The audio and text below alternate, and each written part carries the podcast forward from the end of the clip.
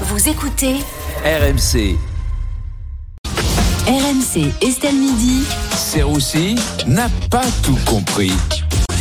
Salut Vincent Salut Estelle, comment allez-vous? Bah écoutez très bien, Mais moi de même. Vincent, aujourd'hui vous n'avez pas compris pourquoi on n'a pas encore parlé de cette nouvelle loi qui veut sanctionner les discriminations à l'embauche à cause de la coiffure. Eh oui, mais c'est très important, évidemment. La coiffure peut être un élément discriminant pour beaucoup de personnes. hein. Beaucoup de personnes en souffrent. J'ai lu ça. Il y a même des femmes blondes qui se teignent en brune, voilà, pour passer les entretiens d'embauche et pas passer pour des teubés. Après, malheureusement, elles sont obligées de, de parler, quoi. Euh, bah, les mots, on peut pas les teindre en blond, si vous voulez. Mais c'est vrai que c'est un enfer, hein, même pour, pour Loumir Lapré, qui était obligé d'envoyer Nesrine Slaoui à sa place pour les entretiens. C'est une, c'est une vraie galère. En tout cas, euh, la coiffure reste un problème pour beaucoup de gens. Ça dépend pour qui, Estelle. Oui, hein. Bah. Fred Hermel ne connaît pas ce problème, hein, puisqu'il ne connaît pas les cheveux euh, non plus. Et j'ai également une pensée pour Paul Larsen, hein, qui nous écoute en ce moment même en régie. Mais justement, les chauves sont aussi discriminés. Oh, pas tous, Estelle, pas tous. Regardez Edouard Philippe. Hein. Excusez-moi, hein, mais plus il perd en capillarité, plus il monte dans les sondages. Donc euh, votre théorème. euh, D'ailleurs, Fred, faudra penser à 2032. hein. Je pense que vous avez des chances. En tout cas, ce problème est suffisamment important pour qu'il justifie une loi. Absolument, et pas qu'une loi, Estelle. Le gouvernement prévoit aussi la création d'un ministère, le ministère du carré plongeant, euh, pour lutter contre ces inégalités capillaires. Ils s'occuperont donc de tailler la coupe de cheveux des Français avec leur spécialité, la coupe budgétaire, qui, qui marche, qui marche très bien en ce moment. À la fin, tu finis chauve, quoi. Voilà. Et vous avez un message à faire passer, Vincent, pour tous ceux qui sont discriminés à oui. de leur coiffure. Mais oui, je lutte contre les discriminations. Un message à faire passer parce que Loumir ne l'a ne l'a toujours pas fait.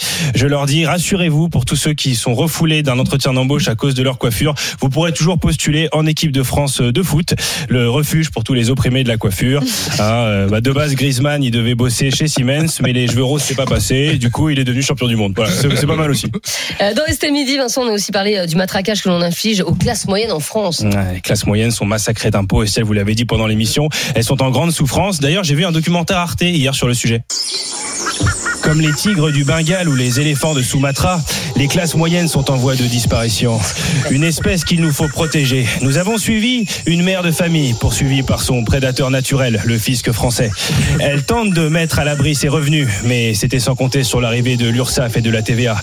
L'attaque est fatale. Dans un dernier cri de souffrance, on l'entend dire Macron, démission Voilà, les classes moyennes sont en souffrance, Estelle. hein. C'est vrai qu'une majorité de Français appartenant à la classe moyenne sentent leur niveau de vie baisser. Oui, après, bon, c'est quand même assez subjectif, hein, parce que oui, bah, beaucoup de Français se disent appartenir à la classe moyenne, mais parfois leurs revenus sont trop bas. Et inversement, moi j'ai des potes aisés, quand ils sont en date au moment de l'addition, ils se sentent appartenir à la classe populaire. Vous voyez, il y a des, voilà, il y a des changements. Et en vrai, moi je les comprends, parce que qui êtes-vous pour dire qu'on appartient à la classe moyenne? Je suis désolé, j'en ai, j'en ai marre de, de, de voir des gens comme ça de- dans des cases. Aujourd'hui, il y a des hommes qui s'identifient comme femmes. Bah là, c'est pareil. Moi, je suis intermittent, et bah, je m'identifie comme riche. Voilà. Bah, qu'est-ce qu'il y a maintenant? Je suis désolé. Quand un riche reçoit sa feuille d'impôt à 50%, ça se trouve, il s'identifie comme un 2%. Voilà. Faut arrêter de mettre les gens dans les cases maintenant. Ah, D'accord, mais comment on fait pour que les, les classes moyennes regagnent du pouvoir d'achat? Euh, moi, ce qui a marché pour moi, ce sont les vidéos euh, objectifs millionnaires. Je sais pas si vous, vous connaissez. Bien sûr. Oui, ça marche très bien. C'est les mecs qui te disent euh, comment avec 2 euros par jour vous pouvez devenir millionnaire en 6 mois. Top chrono. Suivez-moi pour en savoir plus et payez ma formation à 1400 euros par mois.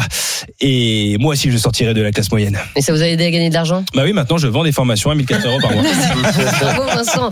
Vincent Serroussi, tous les jours dans Estelle Midi à 14h30. Dans un instant, Rémi, il y aura les immanquables. On va justement parler de cette discrimination capillaire. Exactement, c'est le député euh, Olivier Servat, élu du groupe Liberté Indépendant Outre-mer et Territoire, qui euh, propose très sérieusement un projet de loi visant à reconnaître et à sanctionner la discrimination capillaire à l'embauche.